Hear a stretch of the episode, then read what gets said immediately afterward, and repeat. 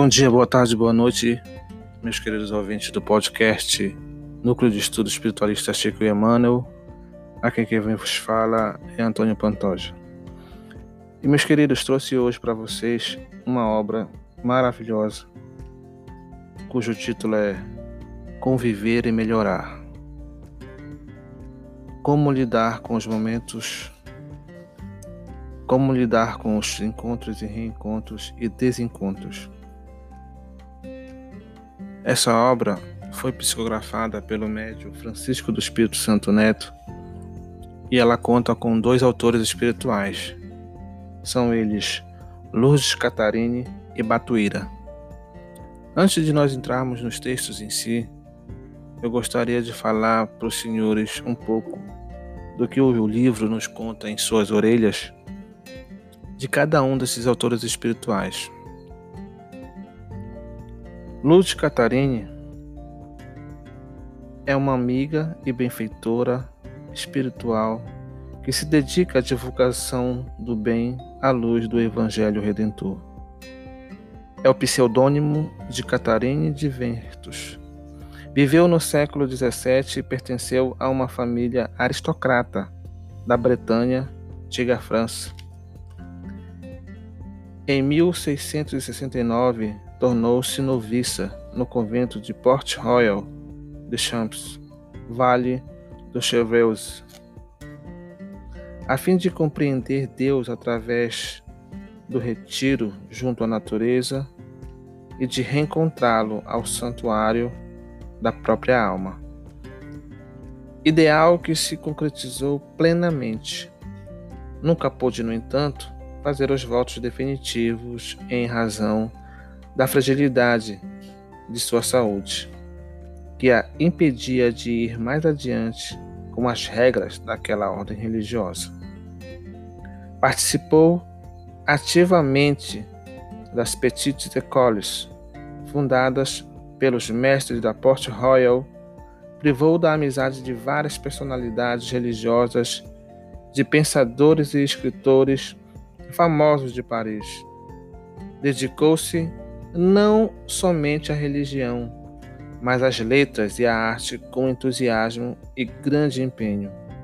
No século XIX, em sua mais recente encarnação, viveu em Bordeaux, onde se tornou espírita convicta após assistir a uma palestra de Allan Kardec em 1861, por ocasião de sua visita de divulgação doutrinária àquela cidade no sul da França. A partir desse encontro com o mestre de Lyon, prossegue interruptamente a tarefa de orientar as criaturas para Jesus através do Espiritismo. De planos mais altos, Lourdes Catarine continua entregando seu coração em favor daqueles que aspiram seguir em direção da espiritualidade superior e incentivando a fé cristã em todos os que trabalham para a edificação de um mundo melhor. Essa é uma biografia resumida de Luz Catarine em duas últimas encarnações. E agora eu vou ler para os senhores a mini biografia presente nessa obra do então conhecido como Batuíra. Nasceu Batuíra a 19 de março de 1839 em Portugal, na freguesia de Águias Santas e faleceu a 22 de janeiro de 1909 em São Paulo. Com cerca de 11 anos, já está no Brasil, apontando aportando na Guanabara, Rio de Janeiro, a 3 de janeiro de 1850. Aos 14 anos, transferiu-se para Campinas, interior de São Paulo, e depois, em caráter definitivo, para a capital paulista. Lá começou entregando jornais, muito ativo, correndo daqui para colar. A gente da rua o apelidara O Batuíra, nome que o povo dava a Marceja, ave pernalta muito ligeira, O nome do rapazinho era Antônio Gonçalves da Silva, mas de então em diante tomou para si o apelido de Batuíra. À custa de muito esforço e trabalho honrado, tornou-se, na maturidade, abastado comerciante e proprietário.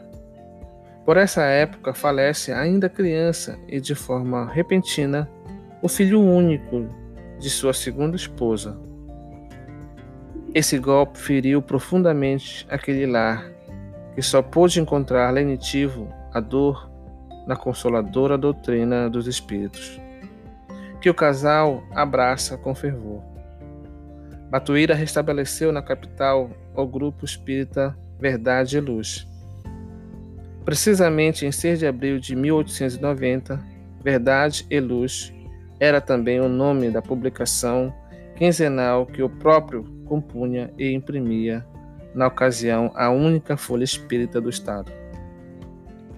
Criou grupos e centros espíritas em São Paulo, Minas Gerais e Rio de Janeiro, as quais imaginava e assistia. Realizou conferências doutrinárias em inúmeras cidades do país, visitando e curando irmãos necessitados. Espírito liberal, simples na sua caridade, grande na sua simplicidade. Assim se referiu a ele outro abnegado apóstolo da causa espírita, Caibar Schutter. Antônio Gonçalves da Silva, Batuíra, muito contribuiu para o progresso do espiritismo no Brasil, especialmente no estado de São Paulo.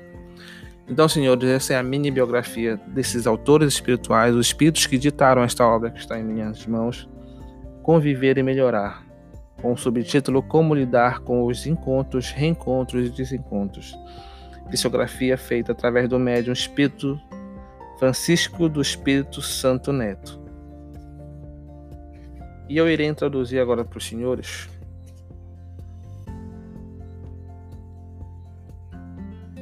prefácio dessa obra, que é composta pelo grande espírito também, autor de obras maravilhosas, Hamed.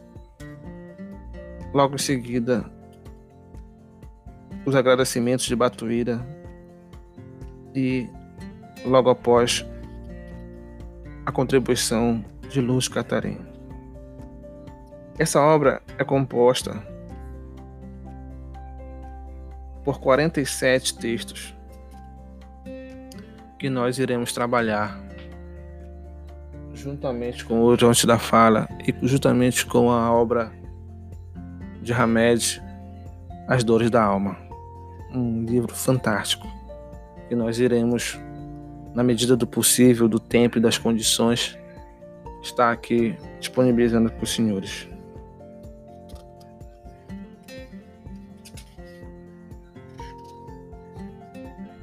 Então, conviver e melhorar, segundo Hamed. Todos nós venceremos com mais tranquilidade os solavancos da vida. Quando reunidos em uma equipe espírita que nos encoraje a sensibilidade e o crescimento intelectual e, além disso, na possibilidade a descoberta da riqueza de nossos talentos inatos. Assim, estas páginas que horas passamos às suas mãos, caro leitor, têm como objetivo levá-lo à aprendizagem de novas habilidades fortalecendo as antigas e aprimorando sua capacidade de realização na lavoura do bem comum. Observando uma colmeia, podemos aprender a nos organizar e a trabalhar em regime de cooperação, como fazem as abelhas. Com elas, aprendemos a conviver e a melhorar, pois são educadoras exemplares Desde os primórdios das grandes civilizações, essas laboriosas e minúsculas criaturas já eram reverenciadas e louvadas pelos homens, não só pelo eficiente sistema de divisão do trabalho, como também pela perfeita comunicação entre elas por meio de sons e movimentos. Relacionamentos harmônicos e comportamentos de extrema união. Resistem unidas a qualquer força que as ameace. Operárias disciplinadas e infatigáveis, sublimam em mel a suave fragrância das flores. Transformando sua morada em alegre ateliê ou mesmo em usina de artefatos de saúde. As abelhas foram retratadas nas paredes dos palácios e templos, nos cetros e coroas, bordadas em fios de ouro nos mantos dos soberanos. Sua imagem sempre indicou riqueza, sabedoria, trabalho, organização e prosperidade.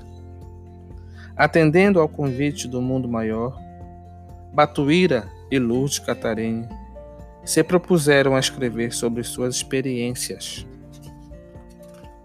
junto às criaturas, ensinando-nos a entender aquelas pessoas que às vezes nos pedem ajuda, dentro ou fora da casa espírita. Da mesma forma, a responder a elas, a conviver com elas e aconselhá-las. Instrumento, instruímos ainda a respeito do desejo delas de sair de onde estão para onde querem ou necessitam chegar. A presença desses benfeitores espirituais nessa obra simboliza a interação da razão com a sensibilidade. O princípio masculino ocupa-se eminentemente da determinação, da lógica, do cálculo, da força, da coragem, da proteção. O princípio feminino está associado à inspiração, às artes em geral, à melodia, às flores e ao simbolismo. Lourdes Catarine retrata a alma compreensiva, representa a síntese das qualidades femininas, conduzindo-nos aos mais altos entendimentos dos problemas humanos. Dialoga conosco sobre a sabedoria da natureza, encorajando-nos a solucionar os conflitos de relacionamento e a conquistar a elevação espiritual. Batuíra, apóstolo do Espiritismo, representa os diversos aspectos das qualidades masculinas: energia, ação e força. Dirige-se especialmente aos ceareiros do cristianismo Rede Vivo, com a finalidade de transformar o grupo espírita num saudável laboratório de relações humanas para que seus elementos possam melhor servir às tarefas da nova revelação. Os autores pretendem auxiliar-nos a ter um bom relacionamento com nós mesmos, para que possamos lidar melhor com as personalidades difíceis que encontramos em nossa esfera familiar, nos ambientes profissional e social, e algumas vezes no grupo de fé religiosa.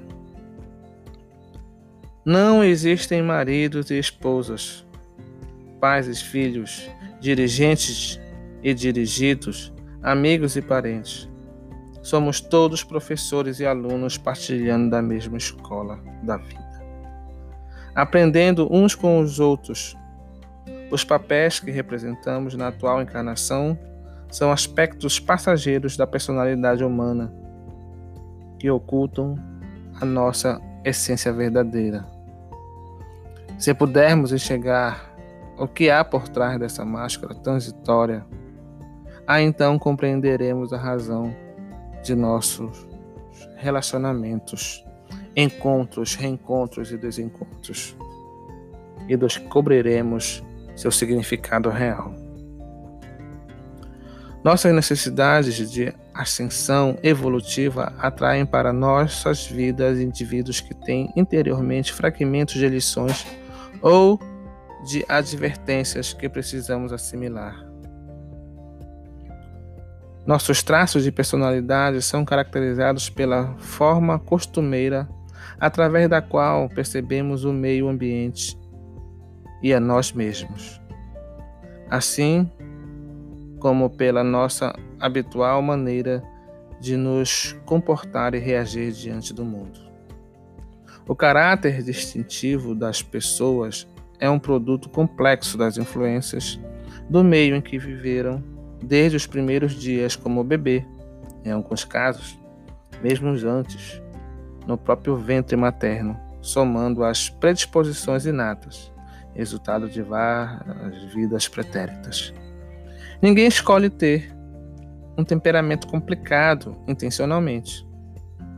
Quem buscaria, de propósito, edificar para si uma personalidade hipersensível, obsessivo-compulsiva, narcisista, possessiva, agressiva, superdependente, maníaco-depressiva, excessivamente ansiosa ou obcecada por detalhes? Precisamos compreender e respeitar as dificuldades de mudança das criaturas. Mudar implica longo processo de demolição e reconstrução. Não se trata apenas de escutar certas regras de conduta, mas sim de desembaraçar-se de outras tantas acumuladas nas noites do tempo. Portanto, com o direito, com que direito decidimos o que está certo ou errado e impomos isso a alguém. Muitos de nós temos o hábito de dar lições de moral aos outros. Na vida, cabe-nos tão só promover diálogos fraternos de ajuda mútua, encontros sinceros de alma para alma. Por fim, despedimos-nos sentindo grande alegria pelo lançamento desta publicação e rogamos ao Mestre Jesus que nos guarde e ilumine cada vez mais para que possamos entender melhor a vida dentro e fora de nós. Hamed, Catanduva, São Paulo, 6 de abril 1999. Agradecimentos. Inicialmente, queremos manifestar nosso agradecimento sincero a Deus e a Jesus por todas as bênçãos que nos proporciona a codificação kardeciana. Os apontamentos aqui lançados apresentam os frutos humildes de nossas experiências no grupo espírita, acrescidos de um sumário de anotações relacionadas à vivência de outros ceareiros. No nosso caso, além da satisfação e da honra de haver recebido lições de notáveis mestres, particularmente de Bezerra de Menezes, Emmanuel Caibar Chuto, Eurípides Barzarnufo e de tantos outros benfeitores, é imensa nossa alegria de vê-los incluídos como companheiros de ideal e amigos devotados. Não nos moveu a pretensão de escrever um guia completo a boa convivência. Mesmo porque partimos do pressuposto de que precisamos fortalecer muito ainda nossa compreensão. Ideias e dedicação na aprendizagem da lei da interdependência e dos princípios cristãos de cooperação mútua. Sabemos, no entanto, que há dias difíceis exames, em que a tempestade da discórdia derrama na lavoura do alide comum desordem, desânimo, deserções e acusações. Nossa parca contribuição. Entendemos que os cooperadores do bem fazem parte de uma só família, atuando na intimidade do lar de Jesus. Em vista disso, colocamos-nos como um simples componente desse ambiente doméstico, cujo lema é trabalhar e servir sempre mais. Se acaso não conseguimos transmitir com fidelidade os conceitos que aprendemos com os bons e sábios instrutores da vida, maior queremos deixar bem claro que as falhas devem ser atribuídas apenas e tão somente a este aluno desatento. Nunca aos exímios professores do cristianismo revivido. Patuíra, Cantuduva, São Paulo, 23 de março de 1999. E agora, apenas ouça, de Catarina. Através dessas mensagens, desejo partilhar boas novas. Com todos vocês. São os frutos de minhas tarefas e contatos mediúnicos na casa espírita. Por muitos anos ouvi pessoas de todas as idades e de ambos os sexos. E com elas aprendi a dar, receber e explorar o universo da convivência. Cada uma cooperou com uma nova semente de sabedoria no solo de meu coração. No entanto, a cada dia que passa, encontro mais criaturas sequiosas de orientação, que buscam na mensagem espírita um alívio para suas dores físicas e morais. Indivíduos inseguros que esperam defesa, doentes que pedem remédio, iludidos que buscam a verdade, ignorantes que necessitam de instrução, traídos que anseiam consolo, revoltados que reclamam consideração, médiums que procuram esclarecimento e outros tantos que solicitam auxílio fraterno e refrigério para, o, para a própria alma. Todavia, para que de fato possamos abrir o coração e orientar com eficiência, precisamos, antes de tudo, aprender a arte de bem ouvir. Há alguns inconvenientes que interferem muito na compreensão dos reais sentimentos expressos pelo entrevistado ou ficamos muito presos às ocorrências em si, às reclamações e aos conflitos que ele apresenta, ou nos desligamos pouco a pouco daquilo que ele está revelando e passamos a nos envolver com nossos próprios problemas e questionamentos. Acabamos por não ouvir e muito menos identificar o que o entrevistado na verdade está querendo dizer. Muitas vezes descobrimos que não orientamos as pessoas devidamente, porque deixamos falar primeiro os preconceitos. Não ouvimos nem auxiliamos, mas julgamos tudo por eles. Ficamos mais ansiosos para dar respostas de acordo com aquilo que imaginamos, do que orientar pura e simplesmente, levando as pessoas a lançar mão de seu potencial e a resolver, elas próprias, suas dificuldades. Apenas ouça. Na maioria das vezes, uma atenção silenciosa tem maior poder de consolo e cura do que mil palavras bem intencionadas. Ao entregar ao mundo visível essas mensagens, cabe-nos dizer que elas foram inspiradas unicamente nos ensinos renovadores e fundamentais do Espiritismo. Utilizamos como figura de linguagem o simbolismo das flores um código floral usado na França do século XVII para presentear as pessoas, decorar praças e residências.